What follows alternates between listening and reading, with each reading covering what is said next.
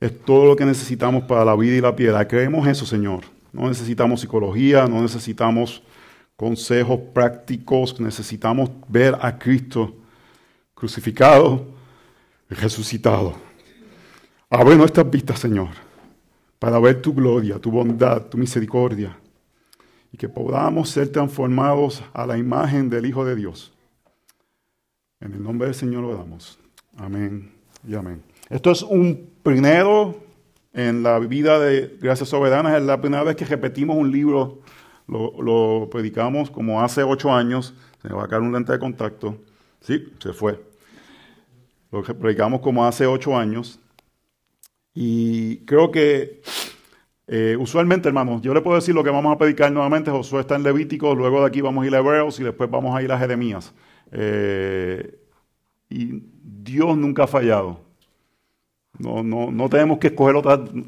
El Señor va a hablar por medio de lo que ya nos ha puesto en el corazón desde antes. Y creo que es el momento específico para estudiar esta carta, predicar, proclamar a Cristo por medio de Daniel, hermanos. Porque Daniel no es acerca de Daniel, es acerca del Dios de Daniel. Es acerca de la fe que Daniel tenía, un Dios invisible, que se hizo visible años después, siglos después que Daniel vivió para traer gloria a aquellos que habían sido deshonrados.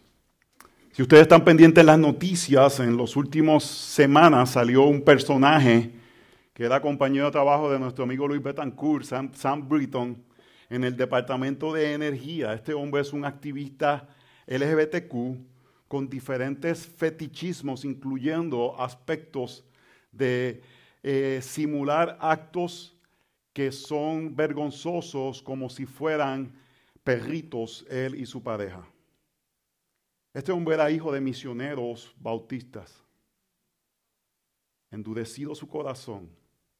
Hemos conocido, visto al subsecretario de Salud, Rachel Lavin, que es un hombre que dice ser una mujer y que está moviendo cada vez más y más y más la idea de que niños, adolescentes deben tener acceso a diferentes tipos de tratamientos para realizar lo que ellos dicen que son dentro, que si es un hombre ser como una mujer o, viceversa.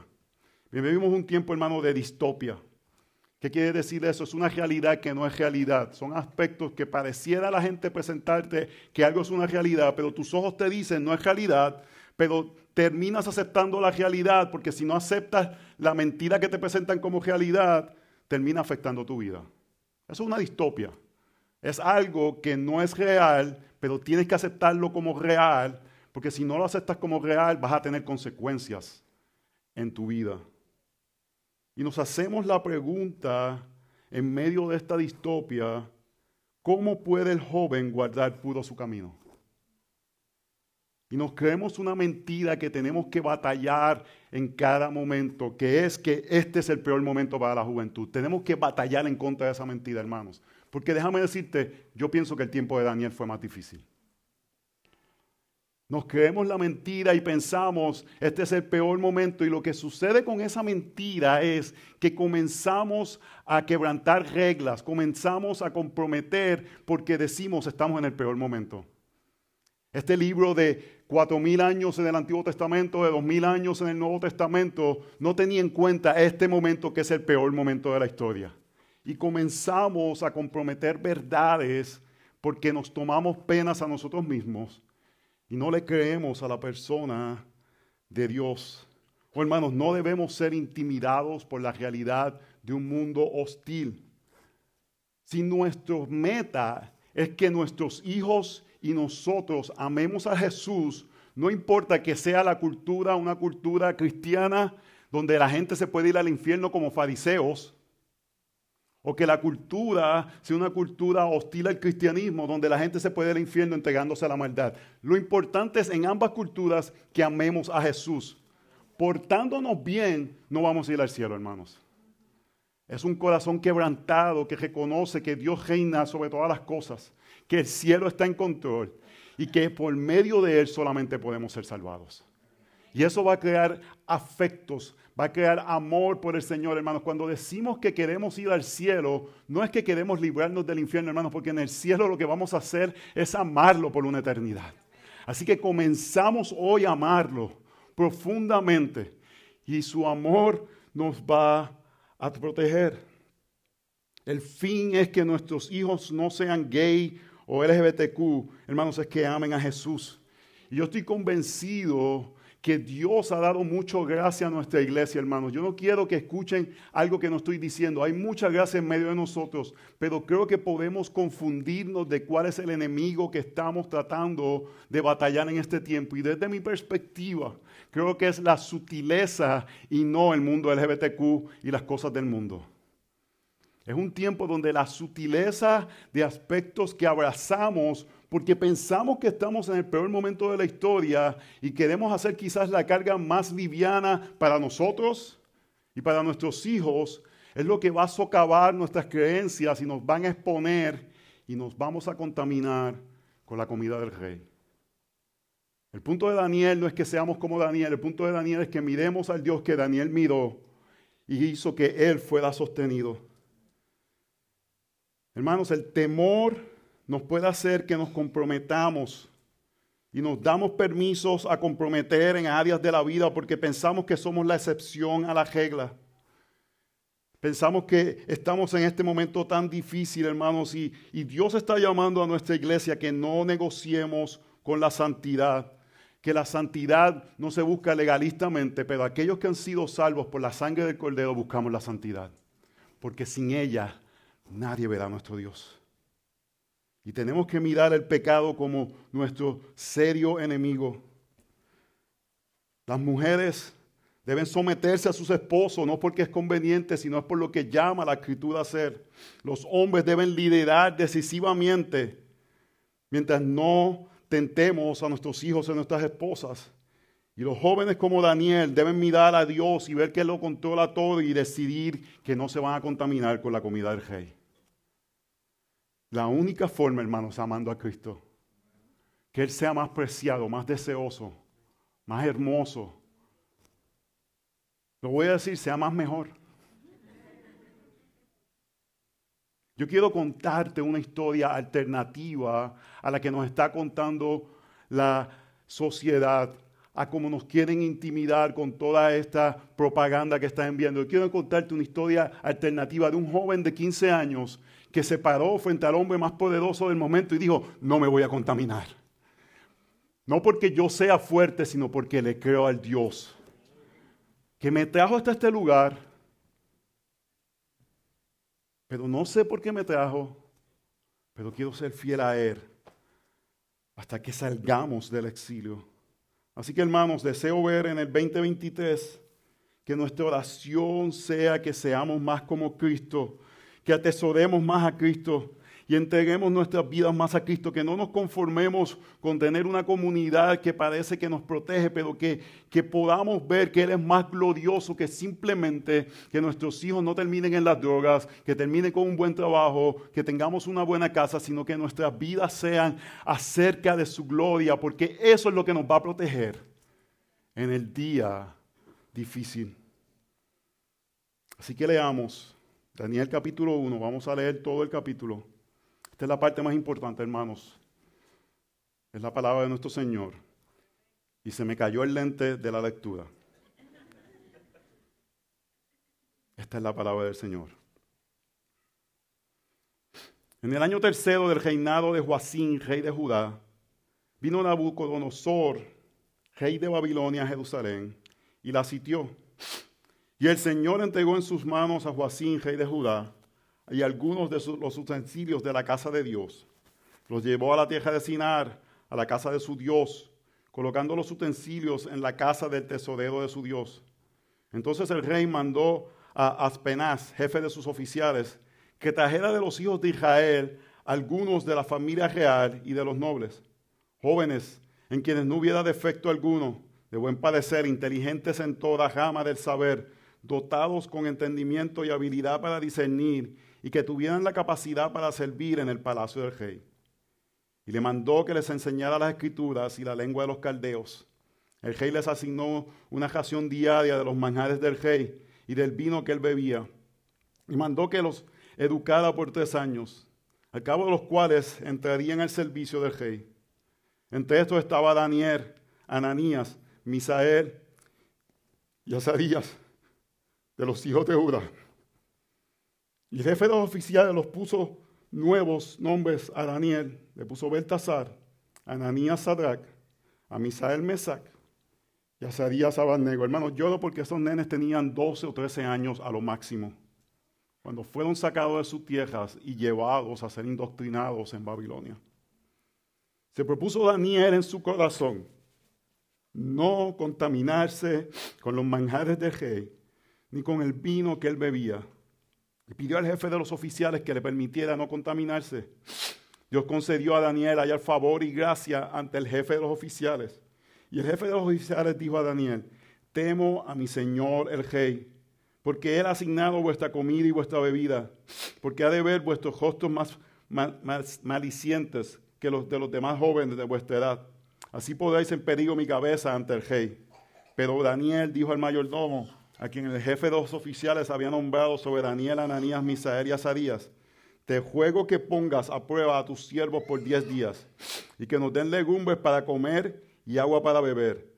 Que se compare después nuestra apariencia en tu presencia con la apariencia de los jóvenes que comen los manjares del rey y haz con tus siervos según lo que veas. Los escuchó pues en esto y los puso a prueba por diez días.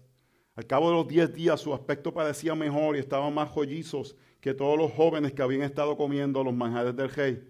Así que el mayor novo siguió suprimiendo los manjares y, y el vino que debían beber y les daba legumbres.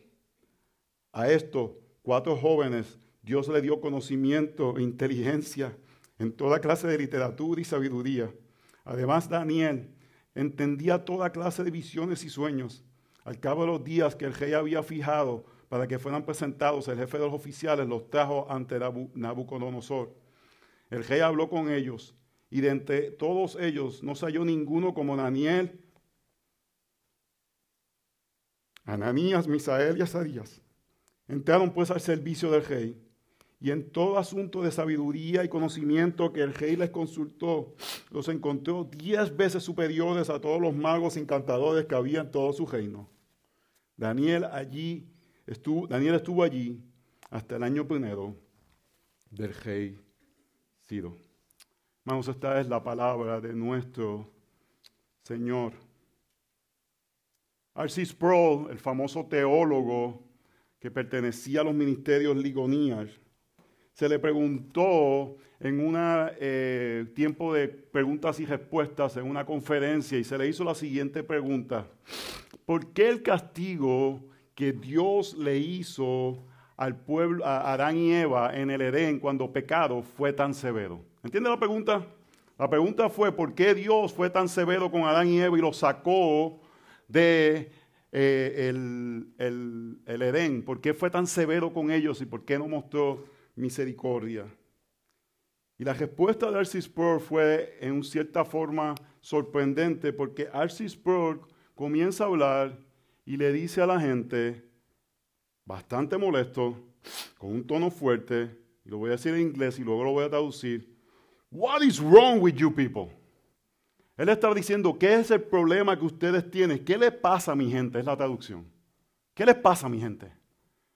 Porque él dice, este ser que salió de la tierra, que Dios formó, se revela contra un Dios santo y piensan que la consecuencia es severa.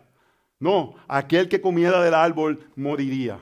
Y Dios extendió misericordia, y es más, extendió misericordia al sacarlos del Edén, porque si tú tuvieses acceso al árbol de la vida eterna en un estado de pecado, hermanos, eso es una maldición en lugar de una bendición y los saca de la presencia del Señor y les da ropa y los atiende y les muestra una promesa de que un día vendría uno que pisaría la cabeza de la serpiente. No es severo, hermanos, es misericordia.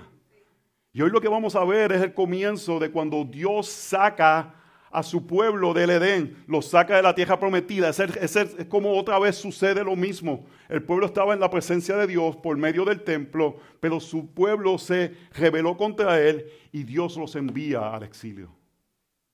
¿Fue severo Dios contra su pueblo? Y es que hemos perdido, hermanos, una conciencia de la santidad de Dios, de cuán perfecto es Él. Pensamos que es un hombre bonachón que quiere servirnos y simplemente dar nuestras vidas todo lo que deseamos y olvidamos que Dios es santo tres veces y que merece nuestras vidas y nuestra oración y rendirnos ante Él. Derek Kickner dice, no hay ninguna cantidad de énfasis en la gracia que puede justificar tomarse libertades con Dios.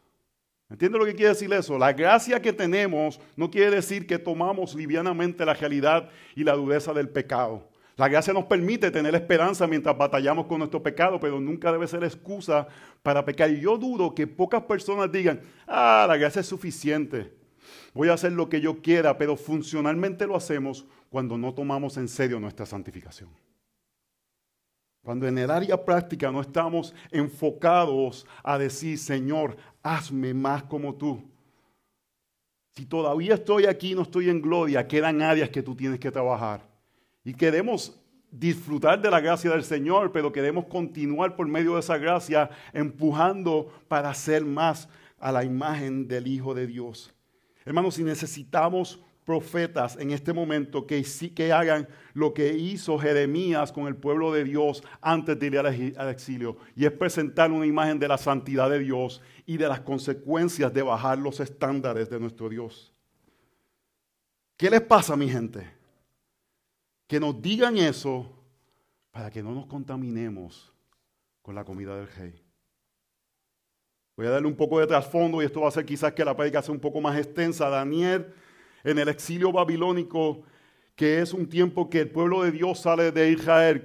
¿Qué sucedió? Pues sabemos que Dios saca a su pueblo de Egipto y están en el, en el desierto y del desierto eh, Josué los hace entrar a la tierra prometida y se establecen en la tierra prometida y viene el tiempo de los jueces, viene el tiempo, antes viene el tiempo de los, de los profetas y ellos buscan un rey, piden un rey y primero viene Saúl y Saúl no fue muy bueno y luego viene David y es el momento más alto del pueblo de Dios como nación en el Antiguo Testamento, donde todos los reinos estaban juntos sirviendo a Dios, al Dios que estaba en el templo. Usted tiene que entender, hermanos, el templo era el lugar donde Dios habitaba, era la presencia activa de Dios y era la afirmación que Dios estaba con su pueblo.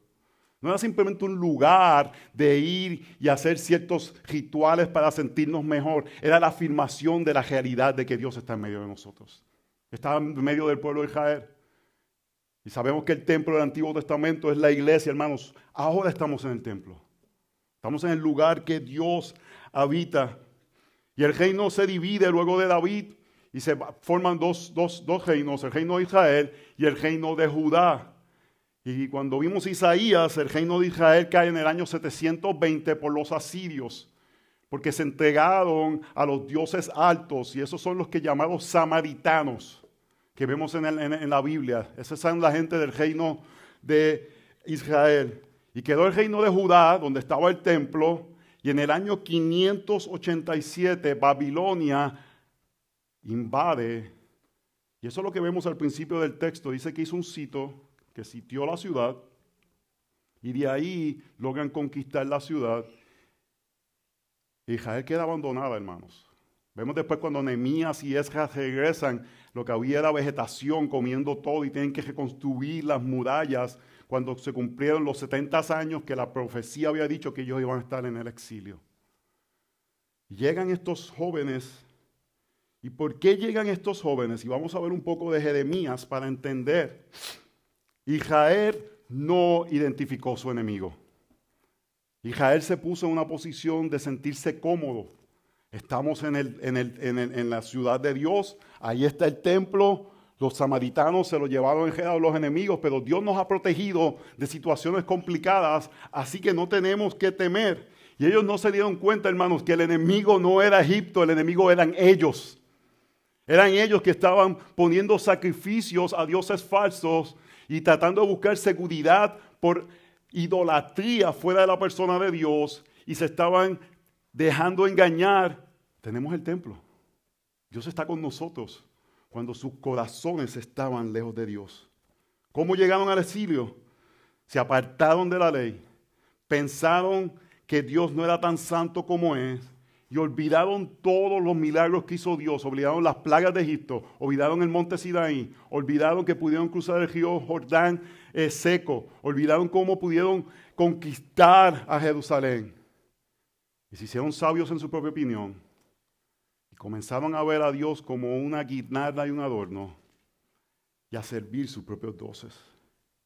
Jeremías predicó por 40 años y ellos se sentían seguros, tenían el templo. Jeremías 2.13 dice, porque dos males ha hecho mi pueblo, que me han abandonado a mí, fuente de aguas vivas, y han cavado para sí cisternas, cisternas agrietadas que no retienen agua. Ese texto dice más adelante que tomaron agua del Nilo y del Éufrates, que quieren decir que pusieron su confianza en otros dioses. Y lo que Dios está diciendo, no, se no fueron satisfechos conmigo. En la Biblia cuando se habla de tomar agua es de satisfacción, de vida, de lo que se te sostiene. Y ellos dicen, no confiaron en el Dios invisible y dieron sus vidas a otros dioses. Y se, buscaron satisfacción por medio de ellos. Esa palabra satisfacción como que no me suena bien. Y son ideas, hermanos, contrarias al Evangelio cuando nos ponemos en esta posición de pensar que podemos estar cómodos. Mira Jeremías 7.3 lo que dice.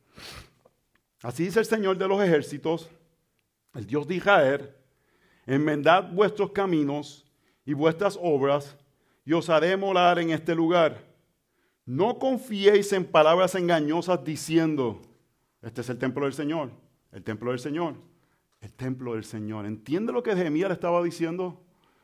No se crean las mentiras de porque el templo está ahí y sus corazones están lejos de Dios, que Dios está a favor de ustedes. ¿Cómo se traduce eso en el año 2022, hermanos? No creamos que porque tenemos una iglesia, nuestros corazones necesariamente están bien frente al Señor. No creamos que porque hay un lugar y vemos fruto y pareciera que las cosas están prosperando, nuestros corazones están en el lugar correcto, hermanos. Nuestra cisterna debe ser llena y es la cisterna del agua de la vida eterna por medio de Jesucristo. Eso debe ser lo que satisface nuestras vidas. Y no poner nuestra confianza en simple estructura, hermanos. La iglesia es una bendición, pero eso no debe ser decirnos, sí, sí, yo, yo, yo busco al Señor después. Mi, mi vida está bien. Los muchachos se están portando bien. Ninguno se está metiendo heroína o fumando crack. Así que lo puedo tomar con calma porque no hay una urgencia. Y nosotros debemos vivir con una urgencia constante, hermanos, porque sabemos nuestra condición.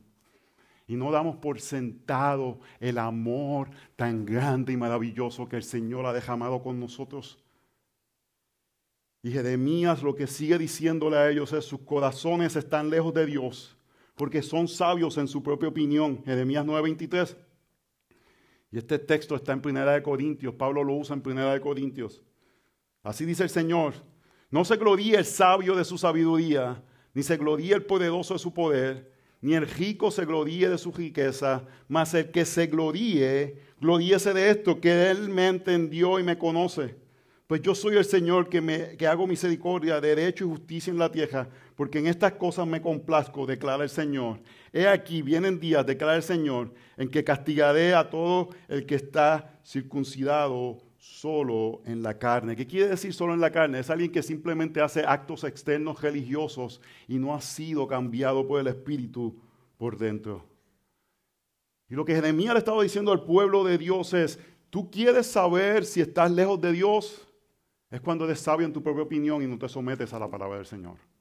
Es cuando hay mandamientos claros de la Biblia que los ignoramos porque decimos, sí, sí, yo estoy en la iglesia, yo estoy bien.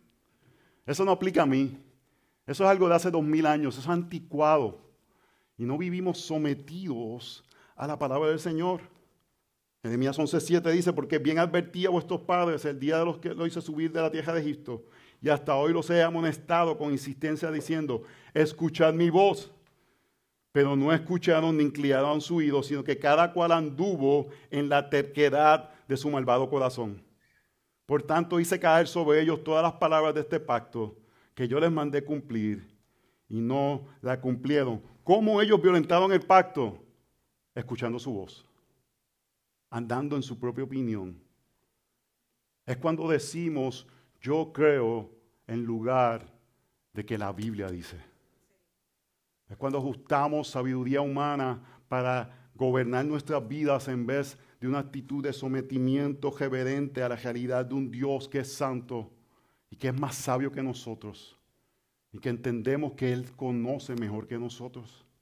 Oh, hermanos, no, no, le presentamos estatutos como algo que tenemos que hacer para agradar a un Dios, sino que son estatutos que seguimos porque sabemos que Él es más sabio que nosotros y desea nuestro beneficio. Daniel termina en Babilonia. Podría haber tenido 12, 13, 14, 15 años y comienza este programa de entrenamiento de este años. ¿Y qué sostiene a Daniel? Convicciones, hermanos. Convicciones que fueron sembradas por sus padres que probablemente estaban presos o habían sido matados porque eran gente de alto nombre político en el pueblo de Israel. ¿Cómo mantiene el joven limpio y puro su, su corazón? Siguiendo la palabra del Señor, que fue puesta en los corazones de estos chicos normales. No son Dios, no son Cristo, pero apuntan a Cristo.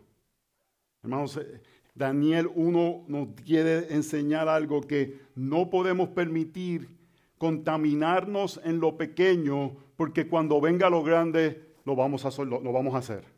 No podemos creer que vamos a ser fieles en el momento de la persecución si en lo pequeño no somos fieles. Y tenemos que haber sembrado en nuestros corazones convicciones que salen de la palabra del Señor para que en ese momento, que venga ese momento difícil, nuestros corazones ya estén preparados para morir por el Señor si fuera necesario.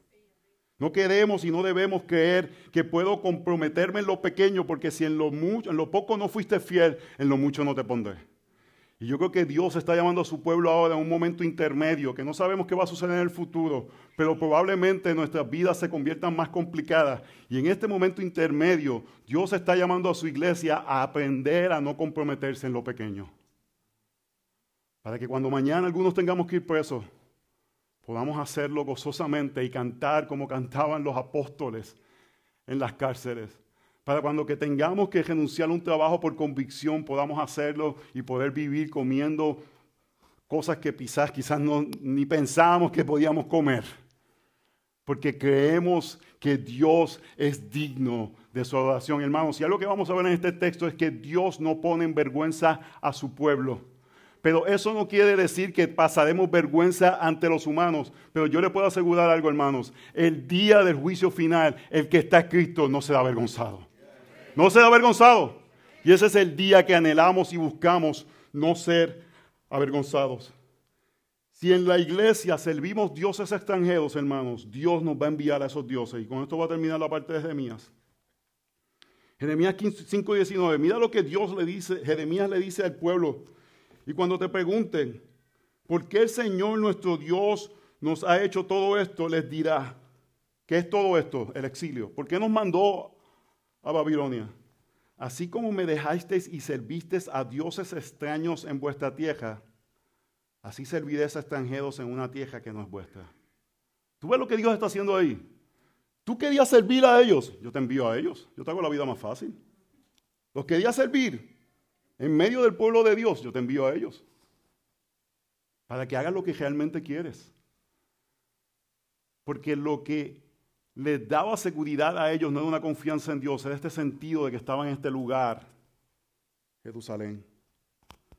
Y Dios envía a su pueblo al exilio para que encuentren que solamente confiando en Dios van a poder prosperar.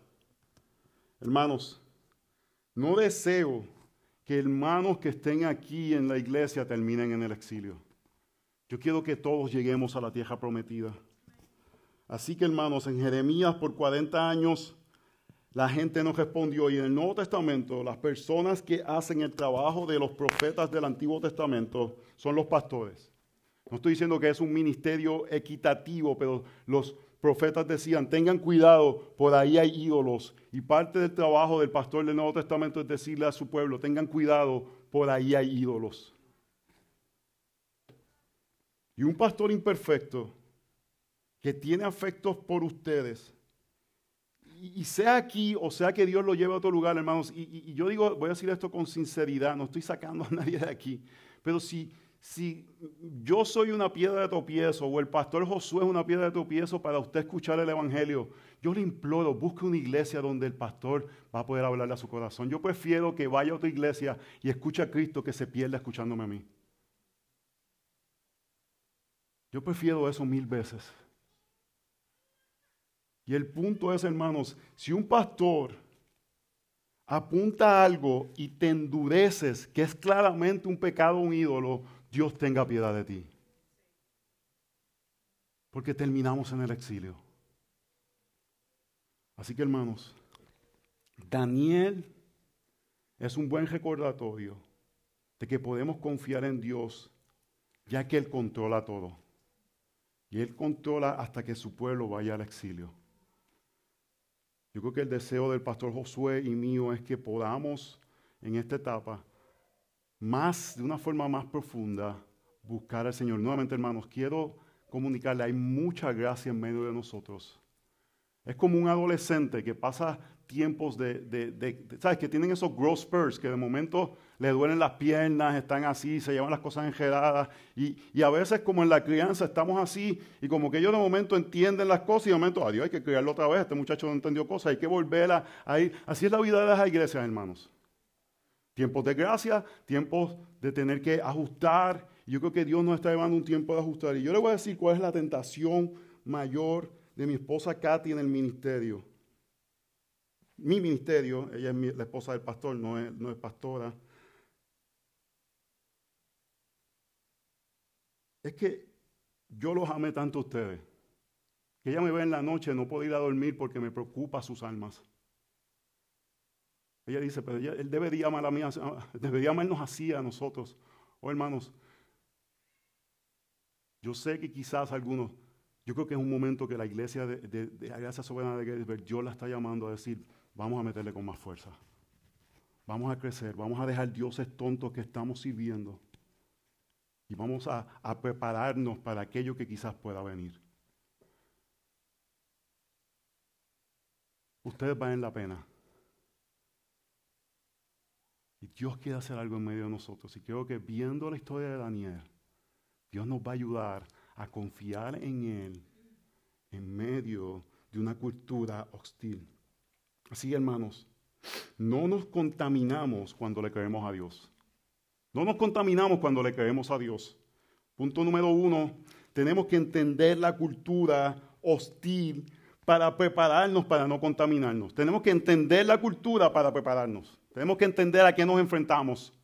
Israel estaba siendo llamado a arrepentimiento y hizo oído sordo y dejó que ídolos entraran a su vida porque no se dieron cuenta y no se prepararon para el momento que llegara el exilio. En el año tercero del reinado de Joacín, rey de Judá, vino Nabucodonosor, rey de Babilonia, a Jerusalén y la sitió. Y el Señor entregó a sus manos a Joacín, rey de Judá, y algunos de los utensilios de la casa de Dios los llevó a la tierra de Sinar, a la casa de sus dioses, colocando los utensilios en la casa del tesoro de su Dios. Hermanos, usted debe entender lo que estaba sucediendo. El lugar donde el Dios que creó los cielos y la tierra, el poderoso de Israel, el que no ha perdido una batalla, se llevaron sus utensilios a otro lugar. Dios no estaba allá en medio de su pueblo. Es un momento increíble en la historia de redención de Israel y lo que sucede es que luego de esto nunca se vuelve a recuperar el lugar que el, reinado de, Judá tuvo. Siempre fueron un estado basal que pertenecía a otro, nunca fueron un estado independiente luego de este momento.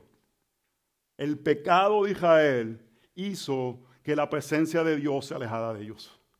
Oh, hermanos, el pecado es serio. El pecado no es algo que tomamos livianamente. ¿Por qué? Porque el pecado hizo que el perfecto Hijo de Dios fuera a la cruz del Calvario.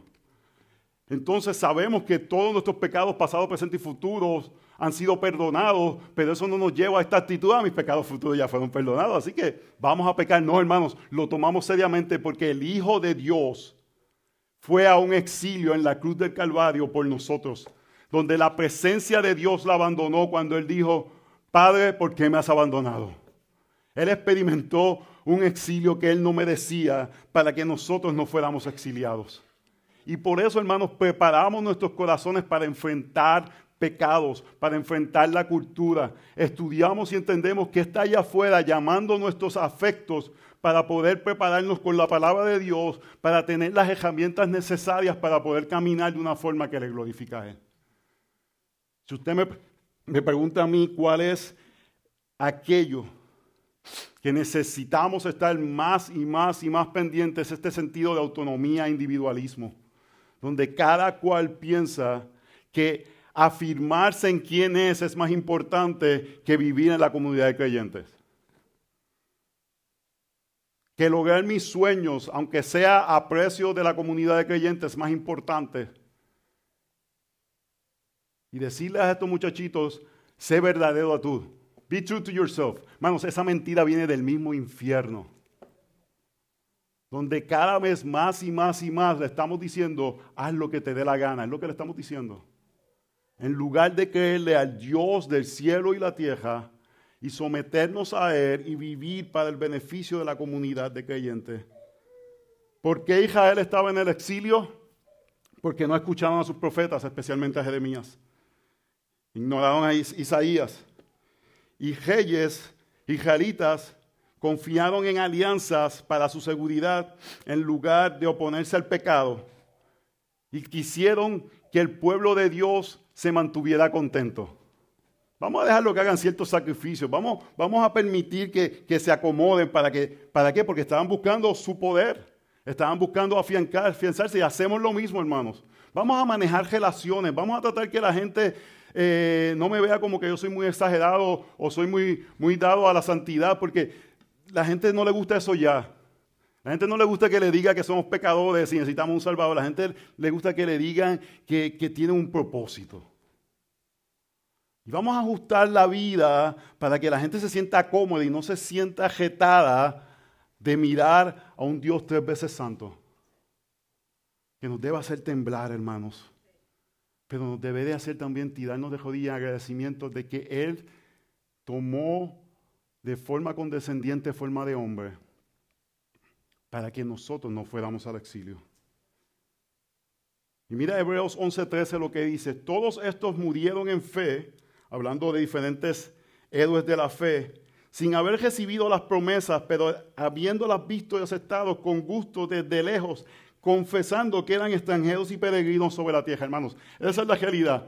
Abrazamos, abrazamos la confianza en Dios cuando entendemos que este no es nuestro, nuestro hogar, hermanos. Y cuando es, entendemos que somos peregrinos y extranjeros, es fácil rechazar dioses ajenos porque entendemos que vivimos para otro rey y no para el rey local. Y estos reyes cogieron y tomaron a estos jóvenes sin defectos y los quisieron eh, educar, dice, y les mandó que le enseñaran las escrituras, verso 4, y la lengua de los caldeos. Y el rey les asignó una ración diaria de los manjares del rey y del vino que él bebía, y mandó que los educaran por tres años, al cabo de los cuales entrarían al servicio del rey. Hermanos, ¿por qué ellos escogen a los jóvenes? ¿Por qué Nabucodonosor dice que vengan los jóvenes y no dice, tráigame a los hombres más sabios de ese pueblo? Con el mayor de mis respetos a nuestros hermanos de mayor edad en nuestras iglesias, es más difícil enseñarle a un anciano con un joven. Uno ya está ahí bastante fincado en lo que uno cree. Tiene que venir el Espíritu Santo y con fuego, hermanos, a veces. Porque uno está ahí afincadito, yo lo veo, ya yo, estoy, yo, los, yo he llegado a los 50 años y yo veo que uno está más, más, este, más testadudo. Uno se pone ahí más de esto.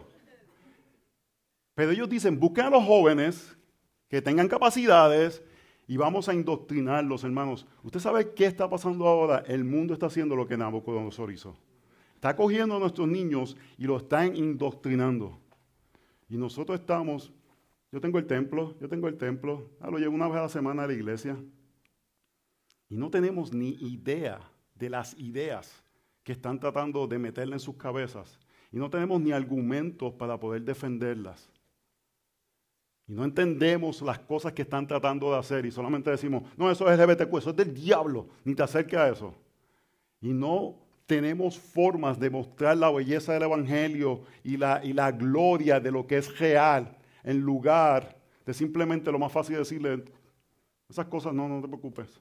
Pero el problema es, hermanos, que nos preocupan las difíciles, pero dejamos entrar pensamientos mundanos que son más convenientes a nosotros.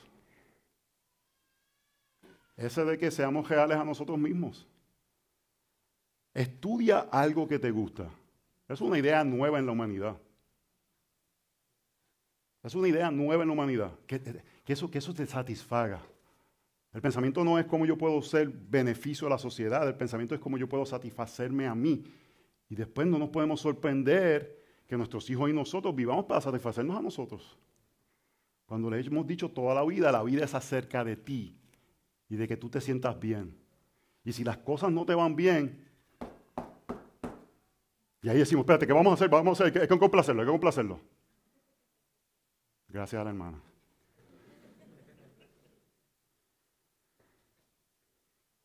En el Nuevo Testamento, el énfasis de la idolatría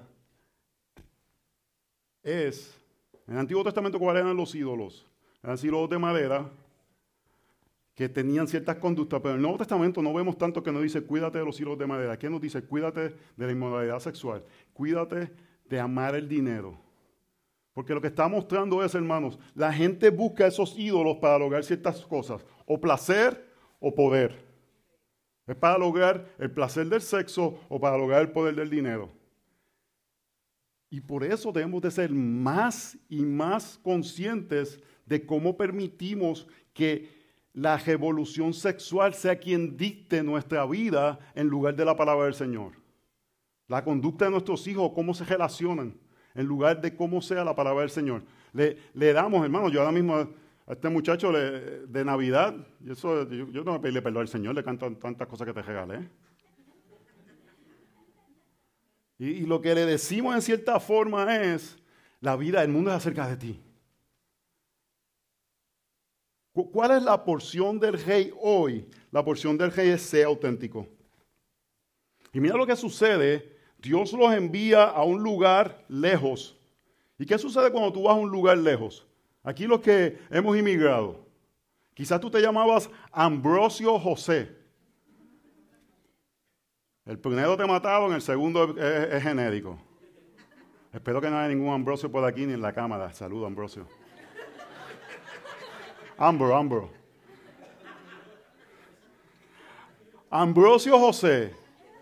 Y llegas a otro lugar y ahora eres AJ. Ahora eres AJ.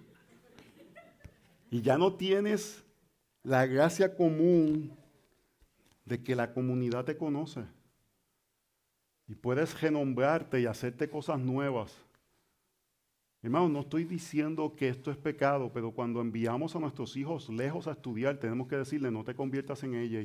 Y voy a estar velando que tan pronto te conviertes en ella, regresas a casa el Ambrosio José. Porque estamos mandando a la tierra, a lejana. No los podemos observar. En un semestre son diferentes.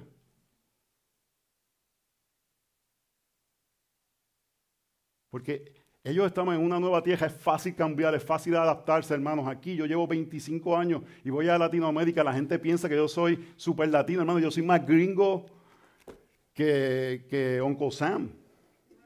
Yo, yo me he hecho bien gringo porque uno se adapta a esta cultura. Uno se adapta al lugar que uno está y uno tiene que batallar, hermanos. Y a nosotros lo que tenemos que batallar es no adaptarnos al mundo, sino ser aquellos que vivimos para el reino. Estamos en una tierra lejana, somos peregrinos y extranjeros. Y tenemos que ahora en este momento aprender a morir a lo pequeño para cuando venga lo grande. Y tienes que preguntarte, ¿en qué cosas pequeñas estoy muriendo para prepararme para ese momento? ¿En qué cosas pequeñas estoy enseñando a mi hijo a que muera para cuando llegue ese momento quizás yo no voy a estar? con la mentalidad que queremos darle lo que no teníamos, no le estamos dando lo que necesitan, que es convicciones del Evangelio para que puedan pararse firmes en el momento de la necesidad. Si comienzas a vestirte sensualmente, ¿qué tú crees que va a pasar cuando tengas presión en el trabajo? O comienzas a perderte en una cultura de simplemente materialismo. O lo único que inviertes tu cabeza es entretenimiento en lugar de la palabra del Señor. Algo que yo quiero retar a los jóvenes de esta iglesia. Dejen de hablar de cosas que no sean la Biblia y hablen más de la Biblia. Anímense, pregúntense cómo está en su caminar con el Señor. Olvídense de los videojuegos, olvídense de la NBA, olvídense de otras cosas y pregúntense cómo está tu caminar con el Señor. ¿Estás haciendo tu devocional? ¿Escuchaste la prédica? ¿Cómo hizo algo en tu corazón? Y los que tomen esos pasos, algunos se van a reír, pero en otros dará fruto. Y con las cosas pequeñas nos preparamos para las cosas grandes. Así que hermanos, no nos contaminamos cuando le creemos a Dios. Tenemos que entender la cultura para prepararnos en las cosas pequeñas. Número dos, tenemos que enfrentar la cultura y eso es no profanarse, no contaminarse. Verso 8. Se propuso Daniel en su corazón no contaminarse con los manjares del rey ni con el vino que él bebía. Pidió al jefe de los oficiales que le permitiera no contaminarse. Algo que quiero comenzar, no hay como una dieta de Daniel que sea especial, que te dé más fuerza. Fue un milagro que Dios hizo de sostenerlos en medio de esta dieta que no tenía ciertos aspectos que, eran necesarios. Yo sé que aquí hay gente que le gusta comer más que si pollo, que si le gusta la otra cosa. Eso está bien, hermano. Usted coma lo que usted quiera. Pero esto no es un texto para decir que la, comer legumbres es preferible a comer otras cosas, porque si no, Dios estuviese eh, contradiciéndose cuando en el Nuevo Testamento dice come de todo. Ahí, vemos uno que le gusta comer de todo. Aleluya. Santo. Lo siento, lo siento la presencia. Pero sí, el punto es que algo pasaba con la porción del reino, no dice específicamente, pero para los judíos lo que ellos comían era muy importante. Y determinaba si eran o no eran kosher o, santos o no se habían contaminado. Ciertas cosas, vemos a Pedro cuando ve el lienzo y dice, no he comido cosa inmunda, no me he contaminado. Y pareciera que en medio de lo que presentaba el rey, perdón, habían cosas que se contaminaban y él dijo, hasta aquí llegó mi línea. Él puso una línea, él dijo, hasta aquí. De esta no voy a pasar. Él estudió las cosas que, los libros que, estudió la lengua. ¿Por qué no puso la línea ahí? Pareciera que había algo que iba en contra de la dignidad y la creencia del pueblo de Dios, el participar de estos alimentos. Pudieron haber sido ofrecidos a otros dioses, pero probablemente eran contrarios a las normas dietéticas que Dios le había presentado para el pueblo de Israel mantenerse puro. Y él dijo, esa línea no la voy a pasar. Hasta aquí llegué. Y todos tenemos que tener esas líneas en nuestras vidas, hermanos. Y tenemos que prepararnos para esas líneas. Hasta aquí voy a llegar. Tenemos que estar conscientes, hermanos. No le digo esto, hermanos, yo estoy ya orando, Señor, si, si me vienen a gestar, que lo haga de una forma que te glorifique a ti. Si no, yo no quiero que me gesten, hermano.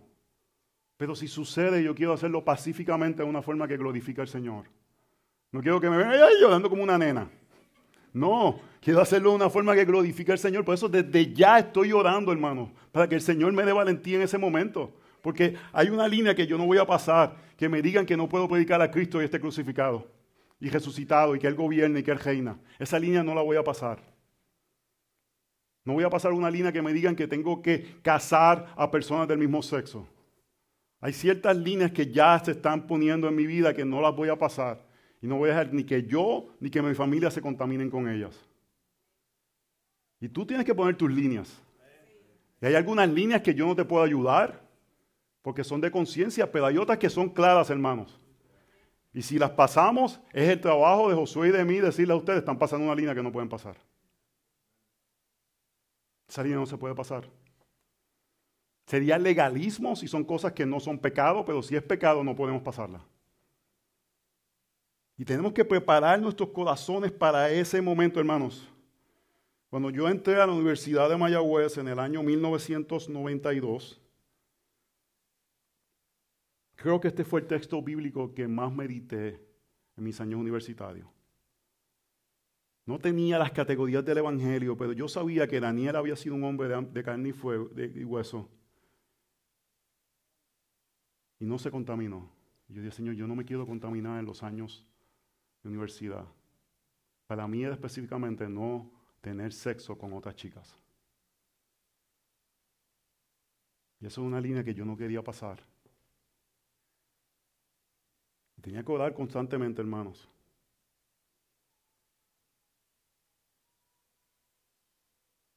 Y ahora por medio del Evangelio, yo veo que Daniel no es la persona, es Cristo en Daniel. No se contaminó porque confió en la redención que Dios prometía. Y sabía que algo mejor iba a venir. Alistair Beck dice que no nos vamos a rendir y no vamos a doblar nuestra rodilla cuando por el Evangelio tiramos líneas que vamos, sabemos si no vamos a cruzar. Y hermanos, a veces quizás ahora el problema es que hay unas líneas que no hemos tirado porque no nos sentimos amenazados. Pero como Jeremías le dijo al pueblo del Señor, y como ahora tenemos que acordarnos, quizás mañana estaremos amenazados.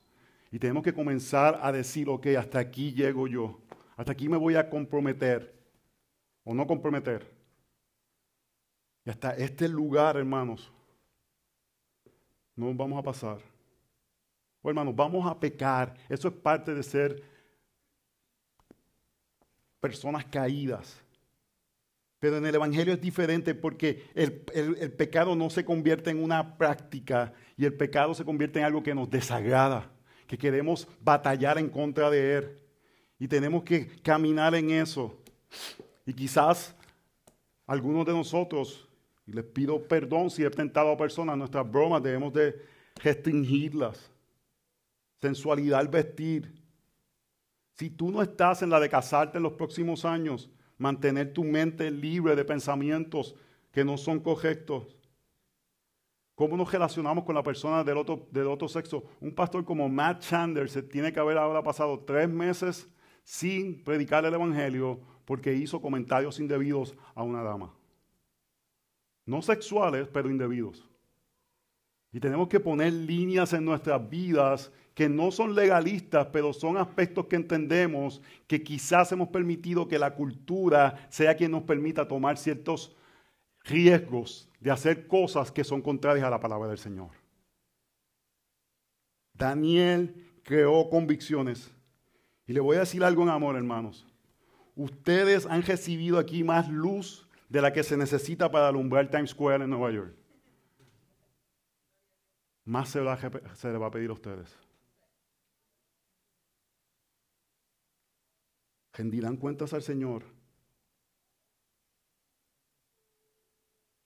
Y algo que debemos de estar conscientes, hermanos, en nuestros matrimonios, en nuestra crianza y en la iglesia. Cuando vemos conductas que no son bíblicas, ayudamos a personas a corregirlas, porque si no nos vamos a endurecer.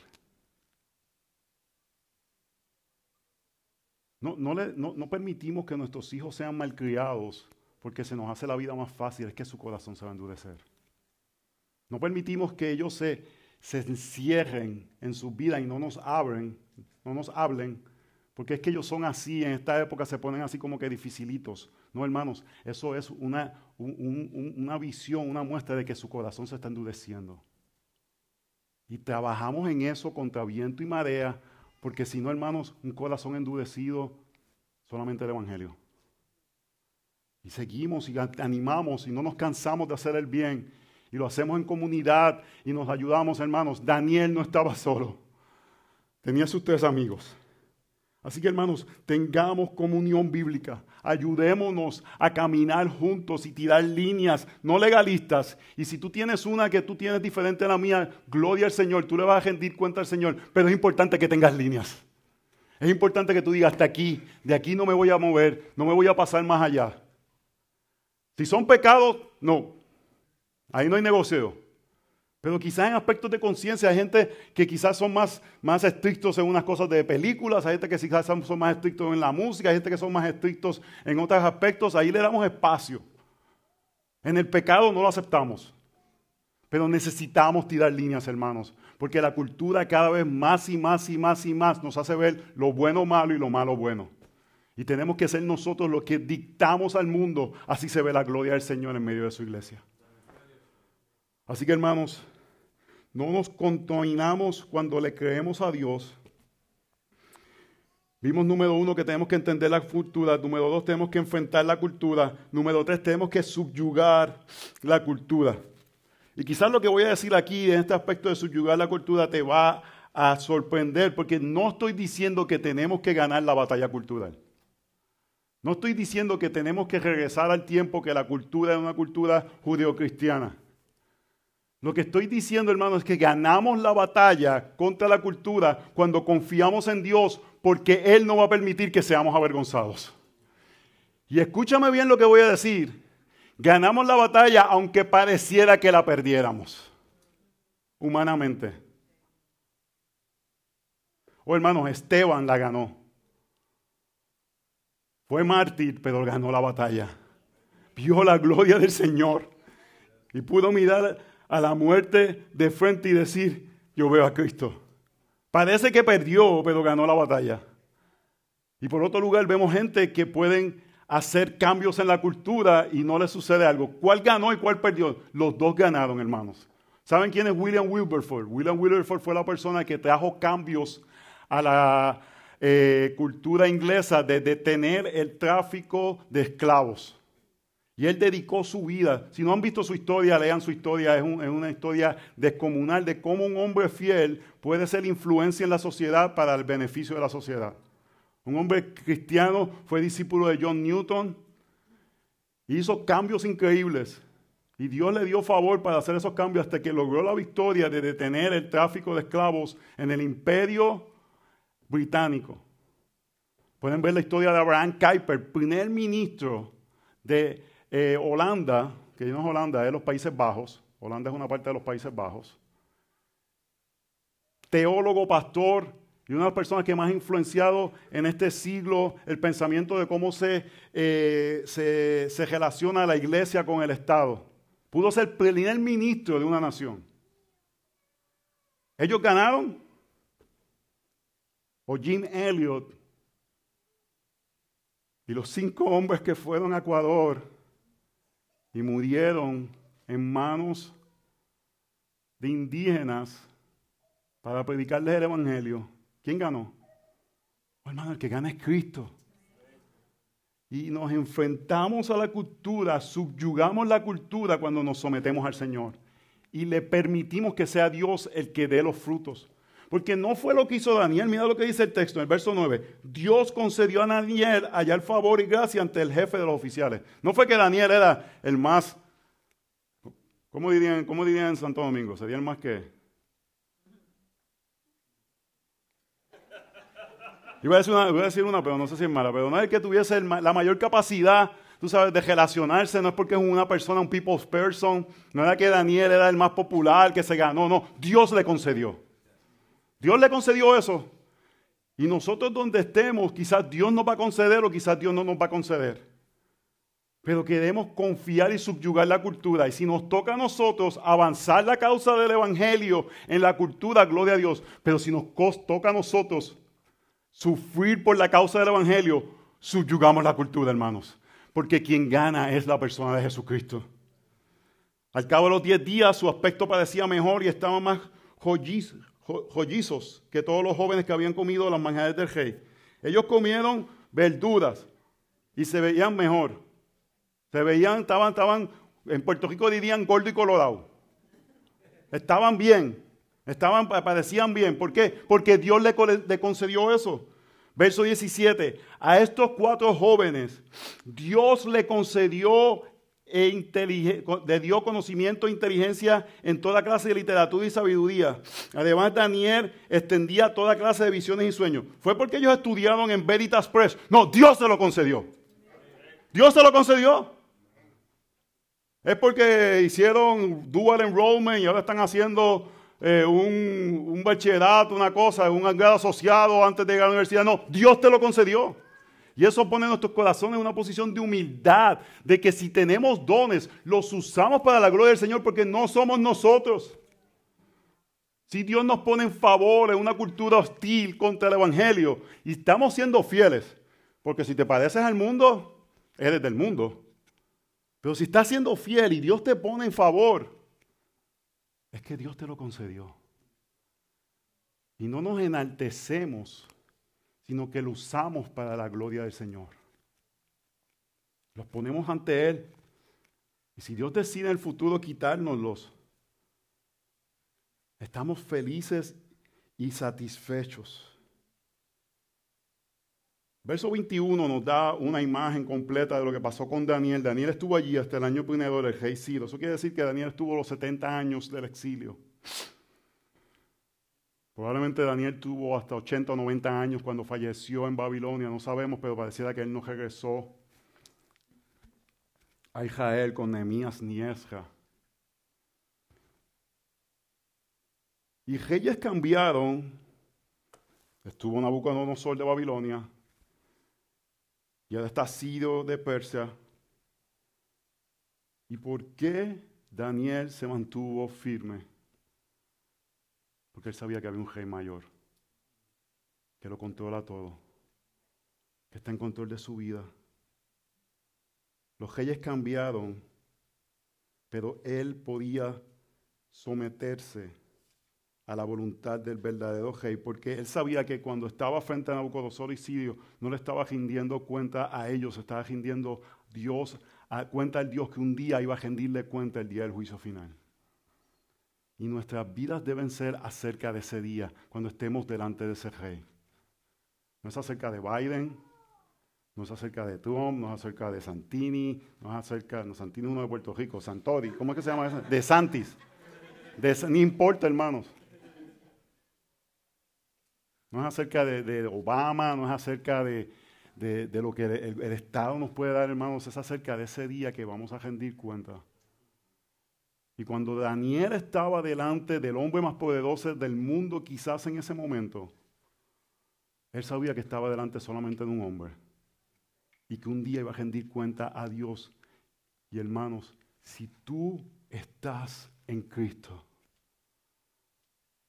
no vas a tener que rendir cuentas a Dios por tus pecados porque ya Cristo lo hizo en la cruz del Calvario. Y eso, hermanos, es suficiente. Es suficiente para tirar las líneas que necesitamos tirar. Es más, para mí es suficiente a veces para ser cauteloso. Y quizás puedo llegar hasta aquí, pero déjame tirar una línea acá. Porque no me quiero contaminar. Porque un día le voy a rendir cuenta al Rey del cielo y la tierra que se humilló y fue al exilio para que tú y yo no seamos exiliados y vivamos ante su presencia por la vida eterna. Oremos. Señor, te damos gracias por tu palabra. Te damos gracias por hombres que tú utilizaste a través de la historia de redención para mostrarnos que se puede confiar en un Dios perfecto y no nos asombramos de Daniel. Nos asombramos del Dios de Daniel. Oh, le damos gloria al Dios de Daniel porque es nuestro Dios. Y nos ha conocido profundamente y tenemos mayor revelación que Daniel. Si Daniel pudo mantenerse sin contaminarse, más nosotros que tenemos más revelación. Oh Señor, danos claridad, danos discernimiento, Ayúdanos a entender el momento que estamos viviendo. Y que esas realidades se transformen en vidas. Que no por hacernos sentirnos superiores, pero vidas que tiran líneas porque un día vamos a rendir cuenta al Rey de Reyes y Señor de Señores. Al mismo que siendo Dios eternamente dio su vida para que nosotros no seamos exiliados más que seamos aceptados. Perdónanos, Señor, cuando dejamos y permitimos que dioses ajenos reciban nuestra adoración. Sé paciente con nosotros, Señor. Pero ayúdanos a ser diligentes para tu gloria. En el nombre de Jesús oramos. Amén.